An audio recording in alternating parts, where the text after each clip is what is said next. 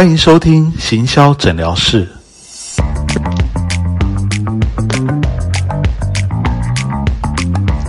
Hello，欢迎来到全志强的行销诊疗室。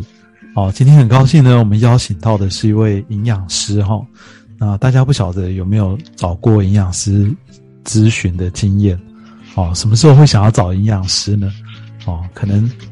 其实这个问题今天也可以跟营养师好的来探讨一下。哦，一般人好像不会特别去找营养师，哦，但是又觉得一个均衡的饮食啊，这些对身体好像又非常的重要，哦，所以这个算是一个比较新兴的职业，哈。到底这个里面有什么样的一个这个工作内容？我们可以来跟今天的来宾好好聊一聊。好，今天我们邀请到的来宾是营养师 Liz。Hello，Liz，你好。嗨，老师好，大家好，我是 Liz 营养师。是，那我之前是台大医院的营养师，但现在自己在外面很多的营养咨询中心还有诊所有自己的营养咨询门诊，然后平常也有经营我自己的个人品牌，像是 Liz 营养师饮食日常的粉砖、IG 还有 Podcast 节目都有。嗯，好，所以其实你现在主要是自己在算是呃自己开业，就对。呃，跟跟学长一起合开哦，嗯，对对，但是不是在大医院里面就对了。嗯，对，离开了，刚好在疫情之前离开。就像我刚刚开头讲的啊，好像这个大家对于营养师这个职业还是有点陌生，你要不要跟大家多说一下？就是嗯，譬如说这个是需要一个，也是需要考一个执照的吗？证照的吗？然后他。出来是像像你们是一个什么样的一个诊所，或者是怎么样一个地方这样？嗯，那我跟大家说明一下，我相信现在应该很多听众本身应该就已经有听过营养师这个职业，但是其实，在十几十几年前，应该很多人对营养师这个职业都还很陌生。然后就像老师刚刚讲，这应该算是一个比较新兴的职业。台湾是民国七十八年才正式有营养师这个。职业这个工作的称呼，在那之前都还没有一个正式的营养师，就即使是在医院，其实也都是没有这样子的职业的。那呃，我个人啊，我个人推测，我觉得应该是因为，毕竟以前不管世界各国，应该大家都一样，当你没有钱吃饱的时候，不会有人去重视营养的问题，一定都是先主要是把东西有东西吃，有办法活到明天，有办法有下一餐，应该就是很好的。等到你有东西吃之后，经济稳定下来，大家才会开始考虑。那我就要吃好的东西，比如说我以前都吃牛肉丸，那我现在就要吃牛排，就要吃比较好的。等到你每餐都有东西可以吃，而且都有金钱的足够的金钱可以吃很好的东西之后，才会开始想说，那我们是不是要吃的比较营养？所以营养算是很近年来，嗯，即使是美国，好像也是大概也没有到很长的历史，就是对营养师这个职业近年来才有的。那以前以前应该是比较常要看到营养师，应该只有在一些团膳餐盒，就是比如说学校的营养午餐便当啊，或是一些大型工厂的那种便当才会看到营养师。还有就是医院里面，然后因为病人他们的疾病照护，除了医生要治疗，除了吃药之外，通常如果有饮食营养的介入的话，通常大多数的疾病都有办法可以加速他们疾病的好转，然后可以帮助大家出院的速度比较快。这是以呃大概二十几年前的时候，台湾营养师大概就落在这些地方会出现，但是至今都还是有很多人可能去住院，如果有住院过经验的话，可能会想说，但是我好像从来没有在医院看过营养师，然后一直是到这几年，就是自媒体就是网络比较发达之后，大家好像才开始对营养师有认识，因为开始营养师会上电视一起讨论什么。健康的话题啊，或是可以代言很多的保健食品，然后网络上可能有很多营养师常常会写文章等等，大家才开始对营养师比较认识。那先说一下，在医院里面为什么我们很常会看不到营养师，是因为营养师他的服务范围不一定有包含在健保里面，这是一个很现实的层面。所以你去医院，你一定会看到护理师，一定会看到医生，但是你不一定会看到药师本人。也不一定会看到营养师本人，因为台湾目前医疗体系文化底下，通常还是医生觉得你有营养照护的需要，才会帮你找营养师来，这是一个方法。第二个方法是你本来就知道营养师这个职业，然后你也很关心你的营养健康的话，你也可以主动的说，我想要找营养师，营养师就会出出出，然后跑到你的病房，在你的病床旁边跟你讲一些营养的资讯。所以通常住院要这两个的方法才会遇到。所以假设你住院过，但是没有看过营养师，第一个就是因为你的医生觉得你的饮食还可以，或是现在最重要问题不是饮食，所以没有找营养师。第二个就是你完全不知道你可以在医院找到免费的营养师，因为在外面找营养师没有健保是不太便宜的。对，所以大家如果有这个营养的需求的话，在医院里面。当下的话，就是问营养师会是最好的。那在医生看门诊的地方，其实附近通常也都会有营养师的门诊，只是因为，嗯，就是因为刚刚讲到，像大家对于营养师这个存在还没有到很了解，所以都不太晓得能够去医院找比较便宜的营养师，因为毕竟是医院医疗体系慈善机算是慈善机构的一种，所以通常营养门诊也都不会太贵。那反而大家比较常现在比较常看到营养师的地方，都是在像我现在自己职业的。营养咨询中心，或是妈妈们生完小孩坐月子的月子中心，或是一些减重减肥中心、减肥诊所、医美诊所等等这些地方，现在也都有蛮多营养师会出现，因为大家比较开始会重视自己的身材，不管是运动啊，或是你想要减重啊，都有可能。那外面医院外面这些营养师大多数都是属于自费的，所以通常价格会稍微略高一些些。对，所以现在大家看到的营养师应该普遍都是在这几个地方出现。了解，你讲完这个我就有一点印象，因为我去做过这个减重的手术，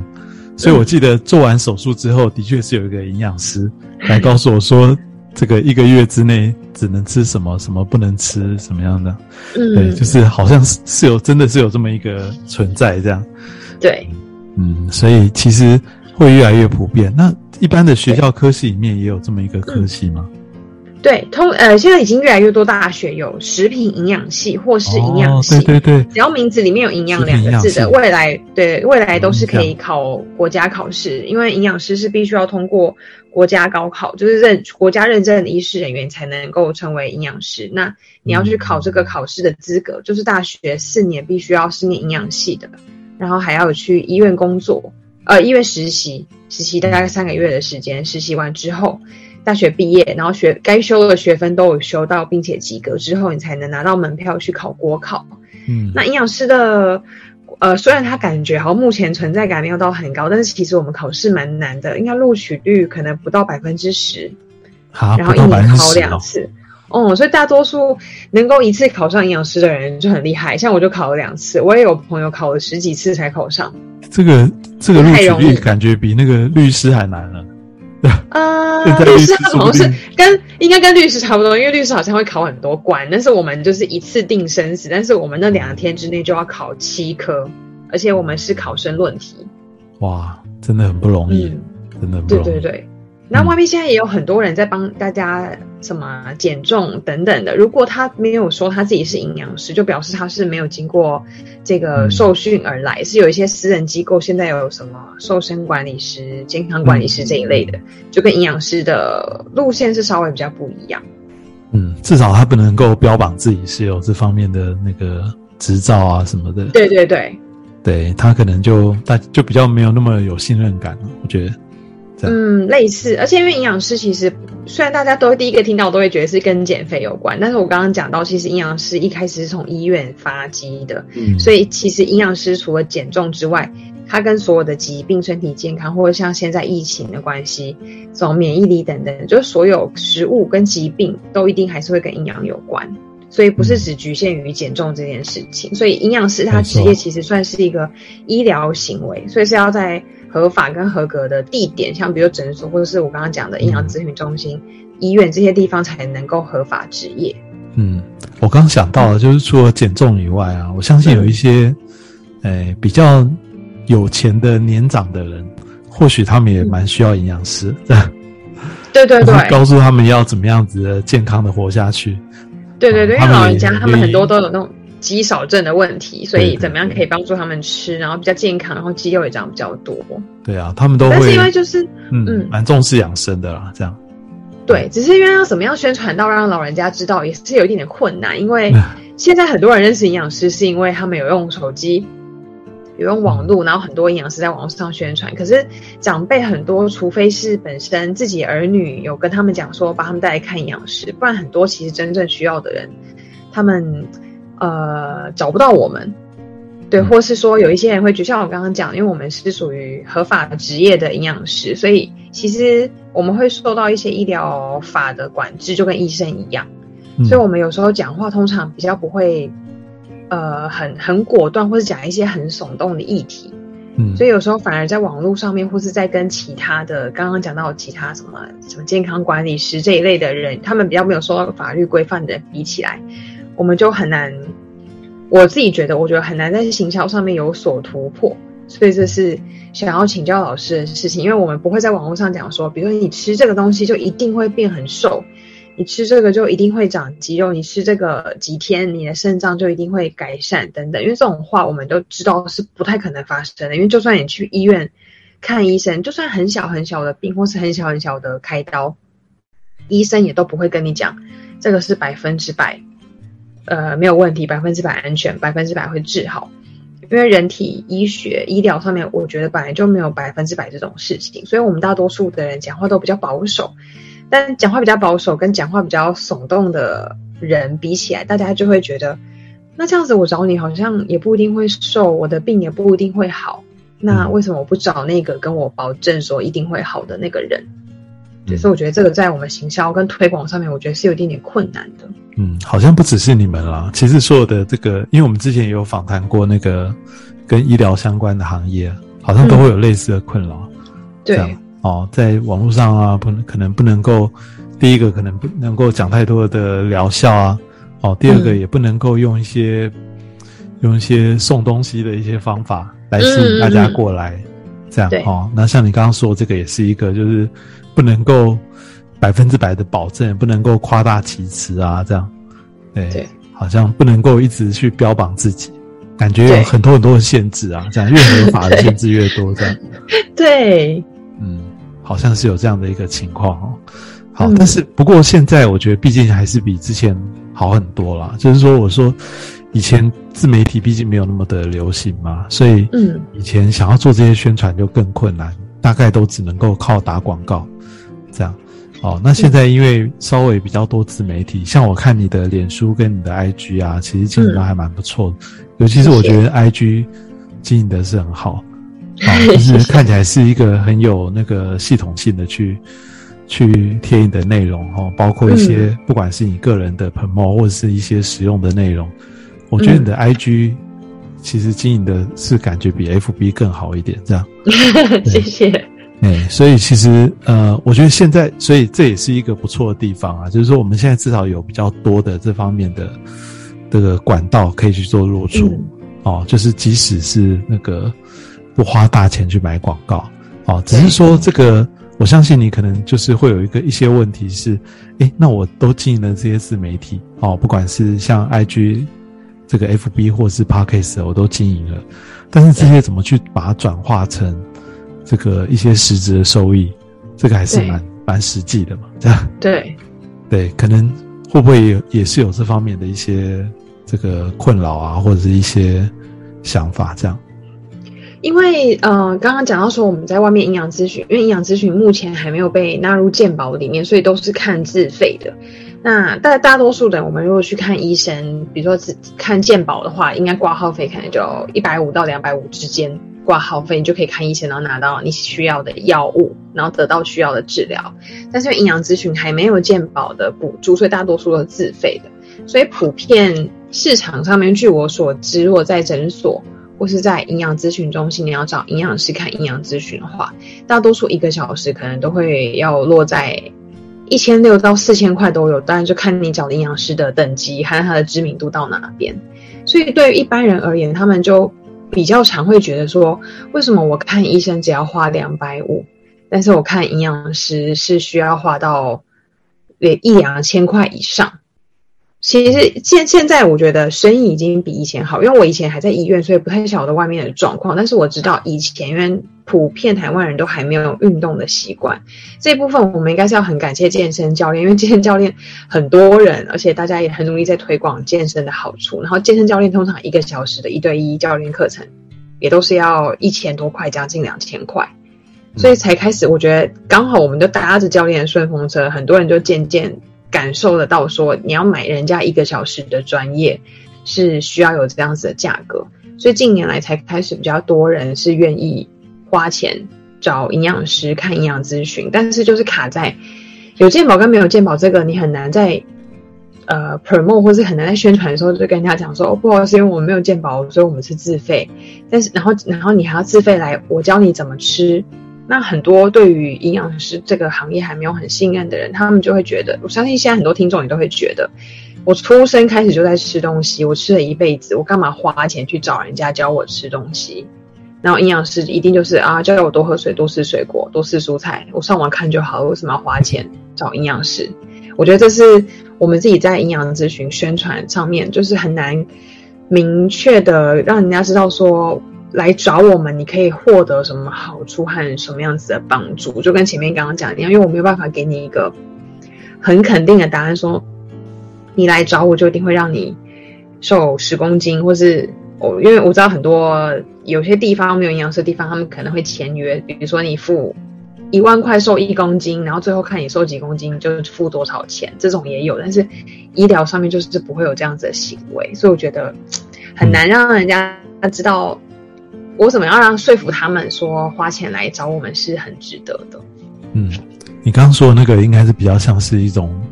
有点像是减重的课程啊，或减重的课程啊，或者什么？对，哦，营养的好像还真的是。比较少，因为营养的也不一定完全是为了减重嘛。哦，有些人其实反正有各种需求了，他不一定是为了减重，减重可能只是其中的一种方向而已了。这样，嗯，哦，那我觉得其实呃，就像你刚刚说的哈，其实我们去看医生跟看营养师，其实我觉得价值是差不多的，只是因为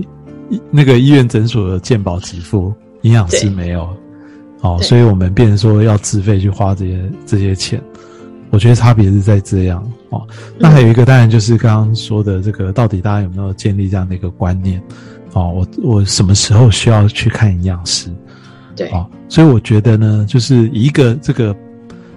旁观者的这个角度啊，就是说，因为我我毕竟对你们这个行业没有那么。没有那么接触，没有那么多哈，就是一个旁观者的角度，我觉得还是需要让大家知道，就是说我去找一个什么样的情况下，我需要找营养师，然后找营养师他的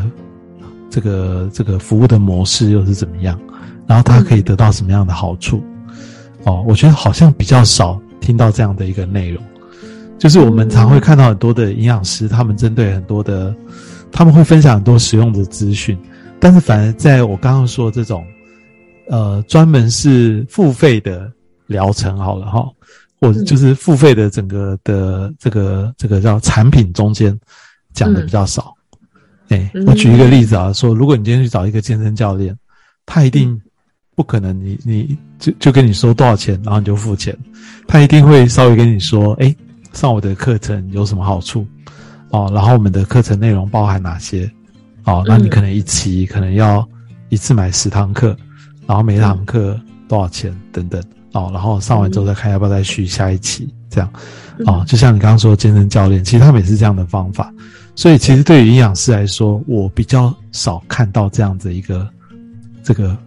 这个方案的介绍，这样还是你们其实有，可是我不知道哪边哪边会会出现在哪边这样，也没有人告诉我过这种事情这样。哦，我目前可能都是有人问我才会跟他说，好像确实没有特别公告这件事情。哎，这就像我们之前有访过一个来宾，他们是征信社、征信业者，这样，征信业者呢，他们就是一般人，大家都会觉得是有一个神秘的面纱，这样，哦，就是遇到某种情况下才会找他们，可是他们的所有的收费什么服务方式，全部都是不公开透明，嗯，所以呢，其实大家就会不敢去找。就是除非不得已，不然不会去找。嗯，这样，那我就建议他们说，其实是因为他们是年轻人啊，想要做不一样真心业者，所以我的建议就是一样的，就是说，其实他既然他想要跟别人不一样，他就可以把很多东西可以公开透明的讲出来，哦，告诉大家，就是别人都没有做，但是你愿意说出来，当然是在这个不破坏市场行情的情况下，你可能也不一定要告诉大家具体的费用。就像你刚刚说的，它可能是一个 range 这样，哦，但是至少要让大家知道说，哎，哦，其实这个这个营养师的咨询，它本身就是一个产品，哦，然后这个产品呢，它是像刚刚说的，它大概呃会有什么样的一个好处？哦，我们不要说是效果，它可能会有什么样的这个什么样的人需要，这样哦。你就可以列出来嘛，哦，减重是其中之一啊，哦，可能运动员啊，哦，或者是刚刚说的银发族，哦，或是家里面有什么样的特别状况的人，什么样体质的人，他其实都很需要来看这个这个营养师的门诊，这样，嗯，然后透过营养师的门诊呢，他可能会有，哦，会有几次什么样子的一个内容，哦，然后他最后可能会有什么样子的一个。改善或者什么样的一个成果，就是我觉得这个部分其实需要去教育跟包装一下，这样，嗯，对呀，你说要让让让大家认识这个专业，是啊是啊是啊，因为都没有人这样做啊，所以如果对。如果你有这样做的话，其实很多人可能是从来都没想过，哎，哦，原来原来这个也是一个这也是一个专业，这样，然后这个也是可以去。这个也是可以付费去去做的事情，这样。嗯嗯。其实有太多这样的行业哦，都是大家以前不了解，后来慢慢的才发现说，哦，原来这个是付费就可以知道。譬如说，以前我们不会有人去看那个去检测你的过敏源，对这件事，对不对？但是你发现，哎，最近几年好像越来越多人会去做这件事，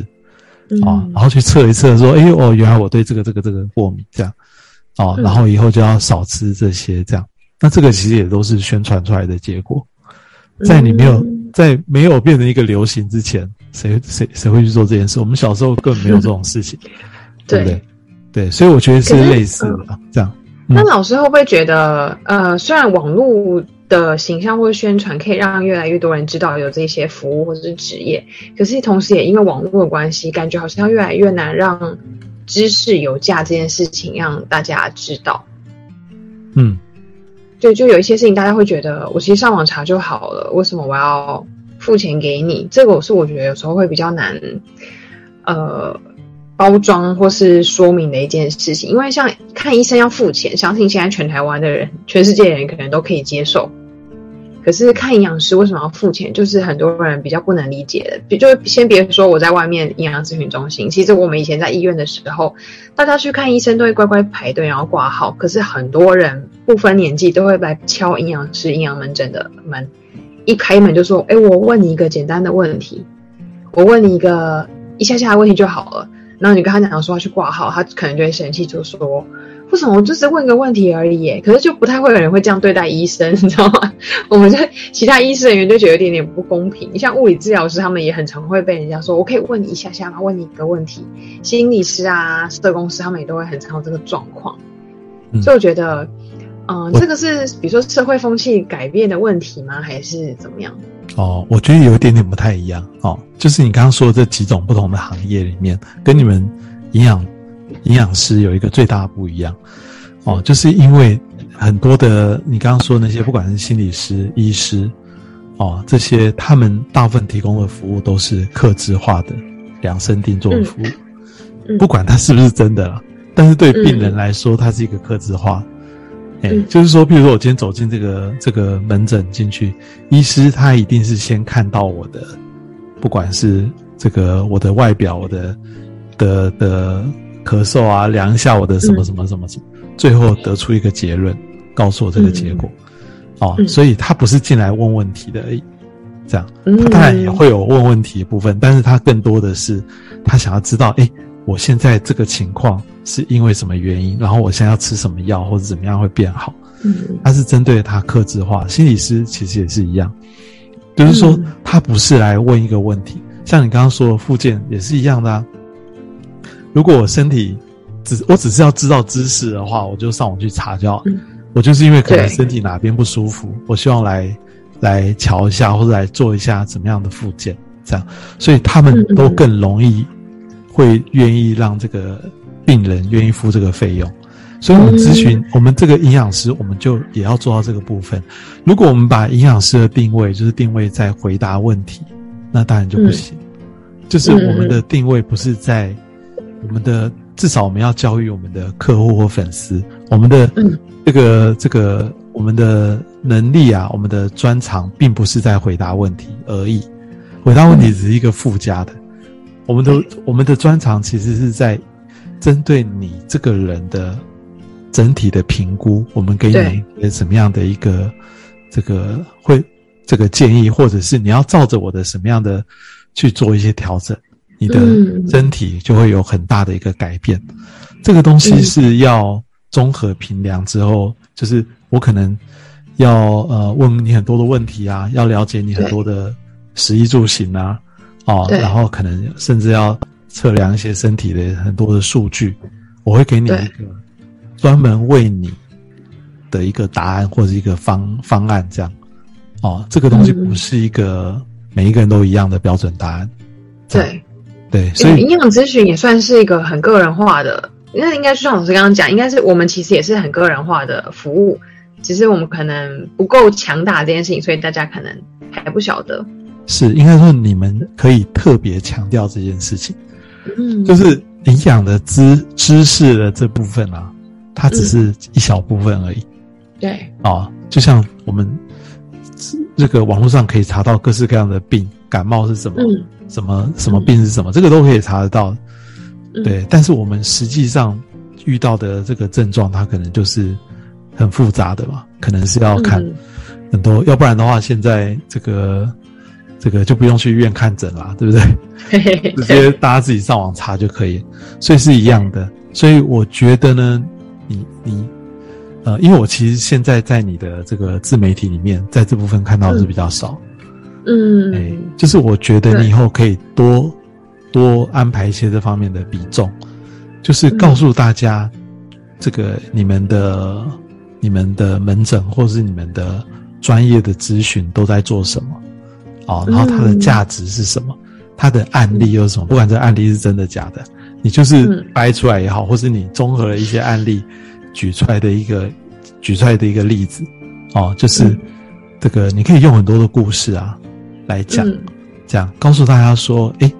哦，他是这些人都是这个来到这边，哦，然后他是参加了什么样的一个疗程，哦，或者怎么样的一个过程里面，透过这个五次、十十次的一个慢慢的调整之后，然后他会有什么样的一个改变，这样。哦，甚至不止他的改变，他的家人也都跟着改变，或者怎么样？因为可能有时候饮食是全家一起配合。对，就是我说，你可以多多去强调这些真正来看诊的例子，而不是只是在资讯的分享。嗯，懂。对啊，哎，这是我我自己的感觉。然后也可以多多的跟大家说，你们的服务的内容到底是什么。比如说，你们这个假设你们是一一个一个套餐好了，我就不知道这个套餐里面到底有什么，所以大家就会以为你们还是还是停留在一个知识回答而已，其实可能不是。你要告诉大家说，一个一个营养师啊，哦，营养门诊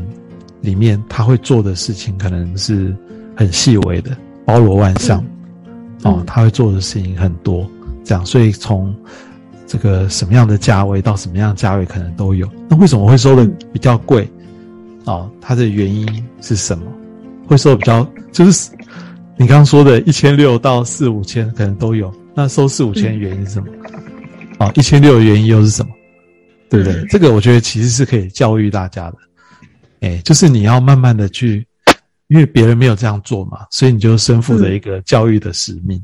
那你教育的越好。哎，大家就会觉得说，哦，原来这个东西是要那个，这个我付费，其实是可以得到更多更好的一个结果。这样，对你不用具体的跟大家说，说一定会怎么样这样，但是至少很多的案例可以告诉大家说，其实有这样做，绝对对你来说是一件好事。这样，嗯，哎，我觉得是可以这样，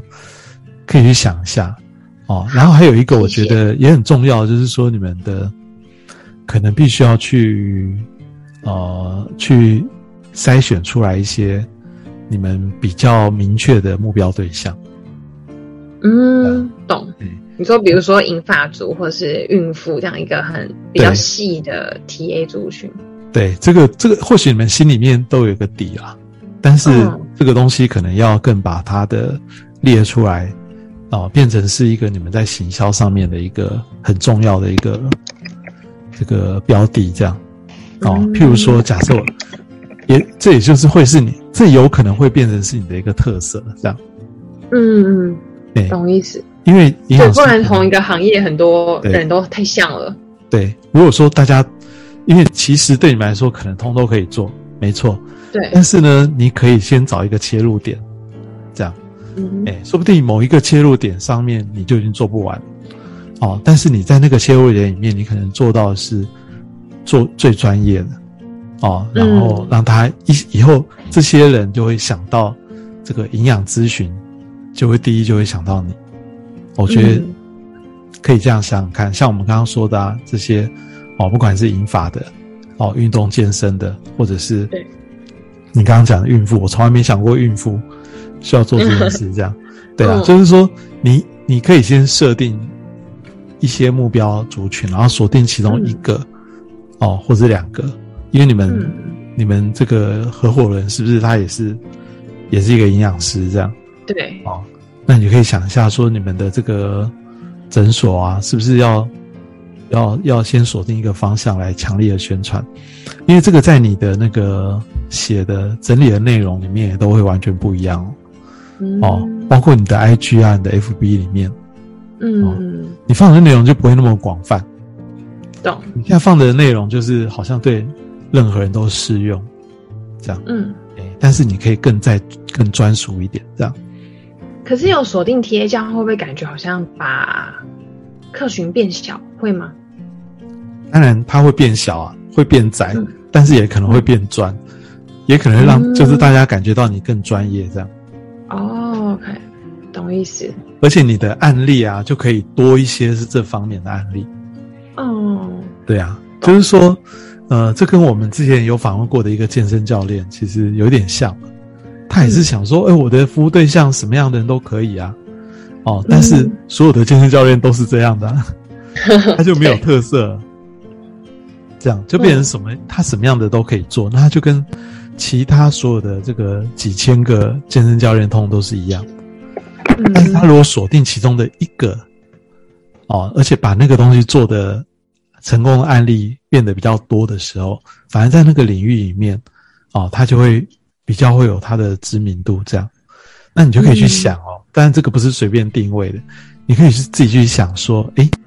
这个你比较目前比较有机会找到什么样的案例，或者是你觉得我们讲实际一点，那个那个对象他可能比较愿意付钱的，这样，他是比较这个这个这个愿意付钱找营养师的哦，或者是我们在做行销的时候比较容易接触到这群人。譬如说，他们这种人都常常会上网去去搜寻，这个有一些工具可以去去去查查看啊。就是说，哦，到底这个这个搜寻什么样的字啊，可能是比较多的，在网络上面，啊，就可以用一些显销工具去去查看，啊，或者是做一些跟你的周周遭的亲朋好友或你的粉丝们啊，做一些意见调查，啊，嗯嗯嗯，就是来来调查一下，说什么样的人。更愿意为了这些事情去付付钱，嗯，那你也不要想，老师，嗯。嗯，所以老师意思是说，其实我已经，如果我有锁定族群的话，刚好我可以针对这个族群比较常使用的一些平台或是通路，着重在这方面，比如说宣传或是广告这一类的意思嘛？因为我本来也很想问老师说，因为现在网络一直有各式各样兴起的宣传平台。有时候都会想说，是每一个都要跟上吗？还是我只要专心，比如说只要专心经营粉专就好，只要专心经营 IG 就好。但如果我已经有锁定 TA 的话，我就去专门做那个 TA 最常用的东西。没错，这样子，我觉得是这样。像你的 IG 经营的很好哦，可是 IG 的族群都是很年轻的，对不对？对，不会付费很年轻的族群，倒不一定是付不付费问题，而是他们不一定会在意营养这件事情。对，就是他们可能觉得自己是非常健康，这样，嗯，所以他们分不一定啊，我我真的不这么了解，这可能你们比较、比较清楚。嗯嗯，就是有来你们的门诊的一些人，通常会是怎么样的人？哦，为什么大家都去锁定这个过重肥胖的人？因为那群人就会主动去上网去找找一些咨询嘛，这样。对。哦，那你刚刚说这个这个，所以我们这个要在哪个平台上经营，真的跟我们的目标对象是有关系的。嗯，这样。哎，那如果说是。一般的这个呃，比如说孕妇的话，她大概这个年龄大概也会在二十岁到四十岁之间，哦，那 F B I G 是勉强还可以，这样，哦，I G 可能也会会有一些看到，但是你的内容要要锁定在这边，锁定在这些内容里面，你可以试一段时间，这样，嗯，就是说，譬如说你有接下来，你先锁定某一个族群之后。哦，接下来有可能几个月时间，你尽量多针对那个族群来设想他们的一些情境可能会有的问题，哦，然后提出一些配套的呃，你们的你们的一些这个叫什么疗程还是方案还是什么？嗯，就是你们的一些付费的方案是针对这群人的，然后直接就是告诉大家，就是大家。如果家里面哦，譬如说银发族好了，嗯，你就可以跟大家说哦，我们现在有针对银发族的，或者是比较年长的人，有推出一个什么样的这个营养咨询的一个套餐好了，哦，我不知道这要叫什么，这样，然后他一次可能是四次的这个这个这个门诊哦，然后四次的咨询门诊，嗯嗯，里面有包含了什么什么什么什么什么，哦，然后他参加完了之后呢，就会。让他的这个这个会让他对自己有更多的了解以外，哦，然后可以让他哦，嗯，增加他的抵抗力啊，哦，或是增加他的，会让他的那个身体怎么样？就是说，可能可以可以跟其他的银法族会有一些哪边不一样的地方嘛？嗯，对，对啊，就是说更。更重视那这些音乐银，我就举刚刚这个银发族为例好了。银发族他会有很多不同的情况，有些人是身体已经有状况，有些人是身体现在还 OK，OK 的人他也会也会有 OK 的一些问题，就是需要继续保持。那不 OK 的人更需要看门诊，因为他一定需要知道哪边要做调整。对，对，所以你其实是可以从这个。这个食物治疗的这个角度来告诉大家，哦，怎么样做，这个它或许就可以减少这个延缓它这个老化啊，或者是变得更严重的一些情况。这样，嗯，明白。哎，就是我觉得要锁定一个族群啦。那你看哦，假设我们刚刚说的是锁定银发族的话，银发族自己是不会上网的。对啊，所以你做这些东西呢，它是针对谁？他们的小孩，年轻人，是不是？所以你的你说的素材的内容，就是要锁定银发族的小孩，他看了会有感觉的。哦，这样就是说，OK，你们可以带着自己的爸爸妈妈，譬如说，哦，母亲节已经过了哈，那个。一个什么节日快到了啊？你可以带你们家的爸爸妈妈来做一个免费的一个什么样的咨询哦，或者是一个现在原本咨询要啊，好像不能用用特价这样。好，就是 对，但是你可以这个这个告诉大家说，来这边做一个什么样的一个这个这个咨询啊，对他们会有什么样的一个可能是一个最好的一个礼物这样。对啊，嗯，哎，就是用一些方法让他们知道说，其实他的爸爸妈妈是需要来做营养的咨询，哦，嗯，这个比起他们将来这个身体出了问题之后，还要再去吃药、开刀、动手术，就是等到更严重、不可收拾的时候才做这些事情，那就来不及了。这样，嗯，那时候要花费的力气代价都很大，对。啊，最好是趁他们现在健康的时候，哦，或者是已经有一些些状况了，那这些状况有可能是他们这个平常没有注意到的，譬如说，哎，你有没有平常多多在注意你爸爸妈妈的血压，哦，或者是他们这个身体有什么样的状况，哦，那身为一个身为子女，是不是要更去注意某些地方？他的某些地方可能会让你这个你就可以察觉到他是其实是有某方面的一些状况，其实可以带他来看一下这个，因为。你可以更可以用一些包装告诉他说，因为他不是看病，所以说这个不用不用太排斥这样，这样哦，啊也是，就不用吃药。对，哎，那那个这个有些人就是会这个忌讳去求医嘛，这样对不对？对，哦，当然他可能更忌讳花钱了，这样，所以这个花钱这件事情是可以让这个子女说，这个跟这个子女去沟通这样。对啊，哎，嗯，然后也是，然后等到真的碰到面的时候，你就可以跟他们说，其实这个是一个你们有一个什么样的一个方案啊、套餐啊，它其实不是，也不是说要一直花下去的，这样。对。但是它只要有做好一些调整之后，哦，那以后就可以慢慢去维持，这样。对。对啊，嗯，那我觉得这个，呃，慢慢的把这样的一个观念啊推广出去。他们自己会也会，大家也会口耳相传，啊，就是说，哎，其实现在好像带爸爸妈妈去看营养门诊、看营养的这个咨询，其实是一个很不错的一个这个这个很有孝心，嗯，的一个这个行为，这样，对啊，嗯，去塑造这样。我常常只是针对银发族这个例子，啊嗯，懂懂一样啊，一样。如果你今天是要针对孕妇，哦，你要熏销的对象。可能就不是孕妇，可能是他的另外一半这样。嗯，对，当然孕妇她自己可能会在意这件事啊，但是对有时候可能花钱的人，说不定是老公这样。嗯，对，那你就可以去包装一些这种案例，这样。哦，就是说，哎，现在最流行的就是在这个，在这个这个这个怀孕的期间，哦，要来更注重视这个营养的。这个这个咨询啊，要一定要来做几堂这样的课程，这样或者几堂这样的疗程，哦，那都不短不不论是对于孕妇将来的恢复啊，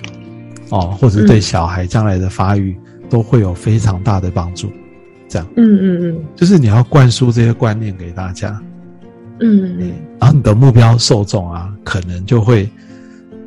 被达到这样。哦，然后你这些素材如果做的不错的时候，当然是有有机会去投放广告，这样。哦，OK，懂。哎，然后同一个族群的人又会自己帮同一个族群人在宣传跟推荐。是啊，是啊，是啊。嗯，当他们有去用了，觉得这不错之后，他就会有越来越多的这个这个口碑的效果了。哦，但是你你平常在写的时候，就是因为你是一个还蛮会做内容的人，这样。所以我就觉得说，哎，其实你就真的是可以多写一些故事，这样。嗯，对啊，了解。嗯，就是故事好像懂。对啊，用一些故事来包装，但是这个故事呢，都是要 focus 在你的目标对象，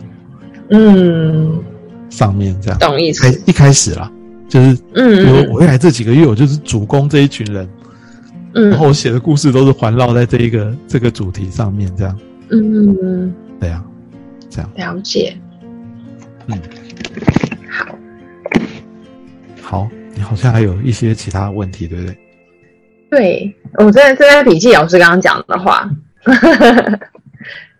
好，呃，其他应该就是想要问老师说，我因为在我觉得各行各业可能都会遇到这个问题啦，因为像比如说营养咨询，不管是所有的医师人员，我们的工作都是我在做这件事情的当下才是有收入的。嗯，比如说我要营养咨询，有人来咨询我才会有收入。如果没有人咨询的话，当然我还有别的工作做，但是就是没有这个营养咨询的费用进来。嗯，但所以现在开始有很多的医师员可能就，比如说妇产科医生可能就会卖一些护具，比如护膝的护腕的东西，或是药师、营养师可能就会去开发很多什么保健食品，变成一个。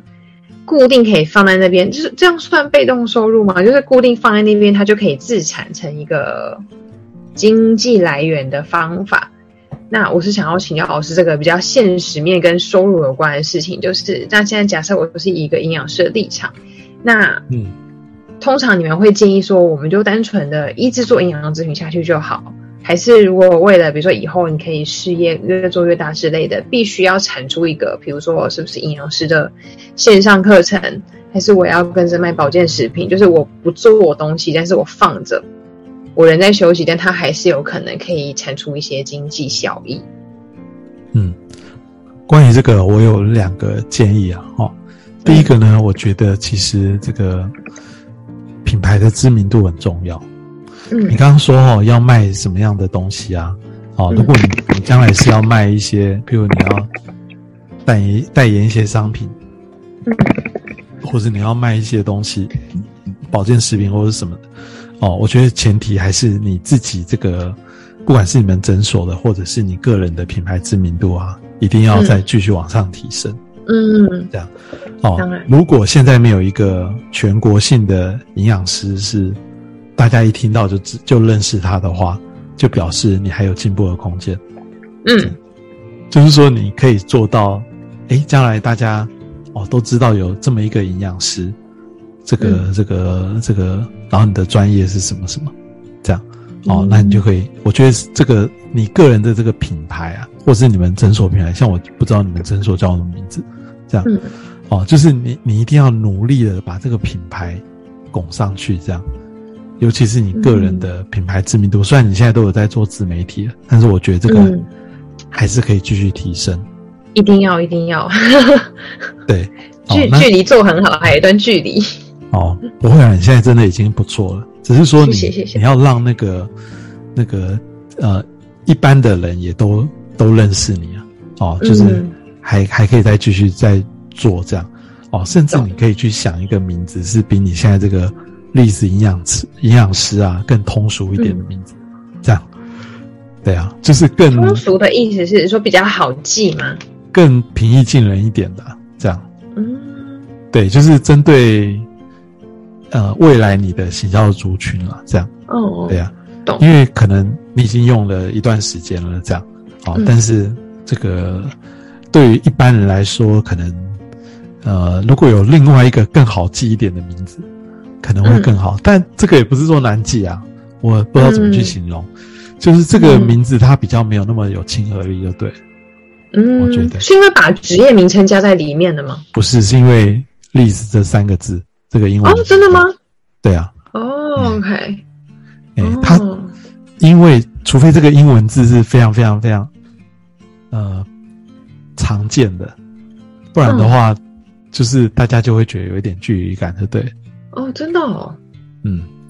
对啊，我的还是要，我所以也所以也不能用太特别的名字，因为太特别可能也不好记忆，是这样吗？对，就像我一个学生，他的外号就是律师娘嘛，这样。嗯，对，所以律师娘其实她就是一个很通俗的名字，但是她是律师娘里面最有名的一个律师娘。哦。对，哦，OK，呃，营养师你不能只用营养师啊，但是嗯栗子营养师，呃，如果有一个中文在里面会好一点点这样哦，OK，你可以想一下有没有，那没有的话也没办法，你就是继续用这个也可以这样。当初没有用中文，是因为我觉得“营养师”这三个字已经很长了，如果再加中文，就念起来，我本来还想说是怕念起来会太长，所以才故意放英文名字，结果我英文名字比较短。嗯，对啊，但是这三个字比较少见，对不对？嗯，它的好处是印象深刻啦，但是嗯它的缺点就是会有一点距离，这样。对啊，懂懂。好，这个哦这个这个只是我个人的意见，你可以去嗯再多听看别人的的的想法，这样。好，那说不定其实其他人觉得还好，但是我觉得 如果他要更广泛的被被所有人都知道的话，对啊，嗯可能要有一个更通俗一点的名字。好，这是这是其中之一。第一个就是说你的这个品牌的这个知名度，第二个是我觉得，呃，其实与其去推产品啊，哦，嗯。我倒觉得其实你也可以试着看看有没有办法推一些订阅式的服务，这样。嗯，对啊，比如说有些网站文章也不是，那种，是呃，譬如说，你呃应该有听过，或是你曾经有就加入过一些这个减重的群组，嗯，减肥的群组，哦，嗯。然后他透过这个群组的力量，然后把一些需要减重的人加在一起，在在嗯。这里面，然后这些人可能就是要固定贴他们的食物啊、体重啊什么的，然后他们会付一个一些费用这样，哦，嗯，然后这个每个月就收一个费用，这样哦。我是举例啦，就是说嗯嗯。这个这个先撇开法令的问题，这样哈，那嗯至少你比他们合法多了，这 样就是说来到你的门诊去看诊，这是一种费用哦，对，哦，但是看完诊之后的，除了说来到门诊看诊以外，哦，那有很多人可能他是在天涯海角啊，你有没有办法？你我不知道有没有有没有办法是在，比如说哦线上看诊，然后线上看诊完了之后，也是可以给他们一些以后，就像我刚刚说的，你每天把你的那个吃的东西，或是你的什么东西嗯拍出来给给我看。嗯嗯，哦，我或者是我的助理就会回复给你，啊、要改进的意见或者什么。对，然后这个、嗯你做这，我们每个月每天做这件事情，一个月的收费是多少钱？嗯，这样，对，那当然，他以后可能有一天是变成系统性的来来做这件事情，啊、嗯但是也有可能一开始都是用你一对一，或是你有助理来协助你做一些这种事情，这样。嗯哎，因为我不知道到底有没有这种服务啦，我只是说，这个我只是天马行空的说，如果嗯别人非法的，那个那个，他们也都是可以这样做的，那我不知道你合法的是不是也可以收这种的收入？因为只要有个、有个，譬如说，假设一个人收一个月收三千块、五千块，哦嗯有个一百个人，其实也很多，对啊嗯，也是一笔不不少的这个稳定的收入，这样。哦，老师很厉害我们真的是有这个服务，没错，对啊，哎，就是有单次的，然后你想要，因为有些长辈或小朋友他们比较需要长时间的学习或照顾，我们就会后面有线上的，他们可以比如让他们问问题或是拍照记录这样子，因为不然单次说真的，就像上课一样，很多人上完一次，其实回家没有做就忘记了。但如果后面一直有一个人类似陪伴跟随时让你问问题的，像是老师或是家庭教师这样随时跟在你旁边，可以在线上问的话，大家比较容易会记得。然后以后课程结束之后，也比较能够永续的使用在自己的生活上。确实有这个服务，没错。对啊，所以我觉得其实你们应该多多推广这个，这个就是你们的一个产品了。只是一般人哦根本就不知道有这么一个产品，对嗯，懂。可能要到你们的你们的这个这这个叫什么实体的的诊所才知道有这么一个产品，这样。对，哎，但是其实你可以多多做一些推广，比如说你可以在线上，现在都线上嘛，你可以开一个说明会啊，或者开一些讲座啊，透过这些讲座，免费或是付费付一点钱的讲座里面，你就可以去招揽对某个领域会有需求的人，哦，嗯然后事后再把他们慢慢的转化成这种这种嗯可能愿意付一些费用的的人。那当然，这个价位或者什么，你就自己去做一些调整，去找到一个可能是大家可以付得起、愿意付哦，但是也不要收很便宜哦，哦，你你宁可人少，收的贵哦嗯，，做得好，而不是收的便宜，人很多做不好这样。哦，懂意思，维持它的价值跟品质。，对对对对对对，嗯，就是这个这个一开始收便宜了、啊，反而嗯大家就觉得、觉得没价值这样。嗯对，啊，你可以收贵一点，然后提供好一点的服务，这样。对这样，懂意思。对啊，那人不用很多哦，嗯嗯因为将来你可能，说不定你将来想要服务的是更金字塔顶端的人，嗯而不是所有的人这样。对啊，那这些金字塔顶端的人，对他们来说，这些钱就是小钱，嗯，他们需要的是这个这个呃很专业的服务，这样，或者是无微不至的服务，这样。哦，所以我还说一开始你的这个目标的对象啊设定其实是还蛮重要的，包括我们刚说的什么样族群也好，包括他的他的财力啊各方面，其实都可能也会有一点点不太一样，做法都会有点不一样，这样。嗯当然，怎么去接触到有钱人那是另外一件事了，这样。嗯，懂。嗯所以就是目标族群设定出来之后，才有办法规划后面全部行销的路线跟方法。然后还有一点很重要，嗯你最好可以在你们的服务过程里面，哦，让这些你的对象知道说，呃，你对他是非常非常掌握，就是你们应该会有一套自己的一个，就像是我们的那个门诊的记录啊，在行销里面就是一个 CRM 的系统，这样，嗯。就是你对这个每一个人的记录是非常非常详细的，所以对他的这个这个，他会他就会觉得越做就越觉得有价值，这样。嗯。对他等于说你是陪伴着他一起越来越健康，这样。哦哦，对，了解，哎，我是我觉得这个还蛮重要的，这样。好，对啊，谢谢老师，嗯，笔记的很多。没有，那你的问题都问完了吗？嗯，目前应该听起来差不多了。好，嗯，好，没关系，因为可能我们有些刚刚前面有聊过，哦，然后你的那个最后我再补充几个哦，就是你的那个这个一定要做官网，好不好？哦，真的吗？个人的官网不要用平台，是不是？呃，对对，绝对不要只有平台，平台只是一个曝光的管道，平台是会换的。嗯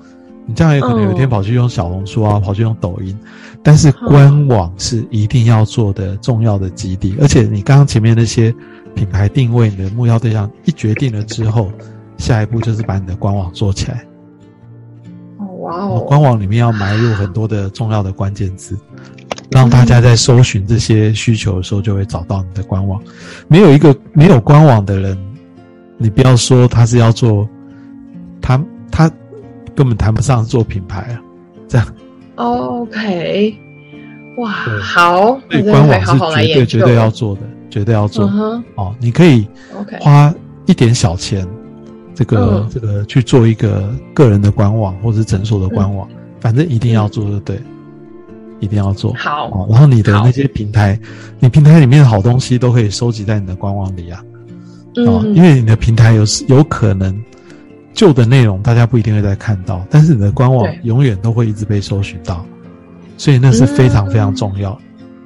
OK，你如果希望有序的有客人进来，就一定要有官网；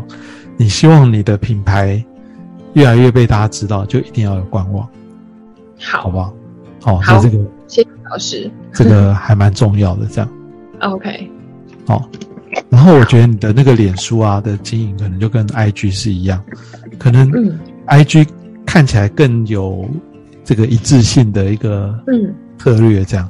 脸书有时候比较没那么明显，所以、嗯嗯嗯对啊，所以你脸书也可以想一下，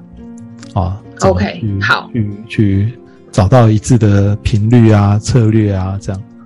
，OK，好，其他我觉得都其实都非常的好了，这样，嗯，好，谢谢，算是经营的蛮认真的这样。谢谢老师。好，那我们今天就先聊到这边喽。好哦，好，好，嗯谢谢。不会好，就到这边，拜拜。嗯，拜拜。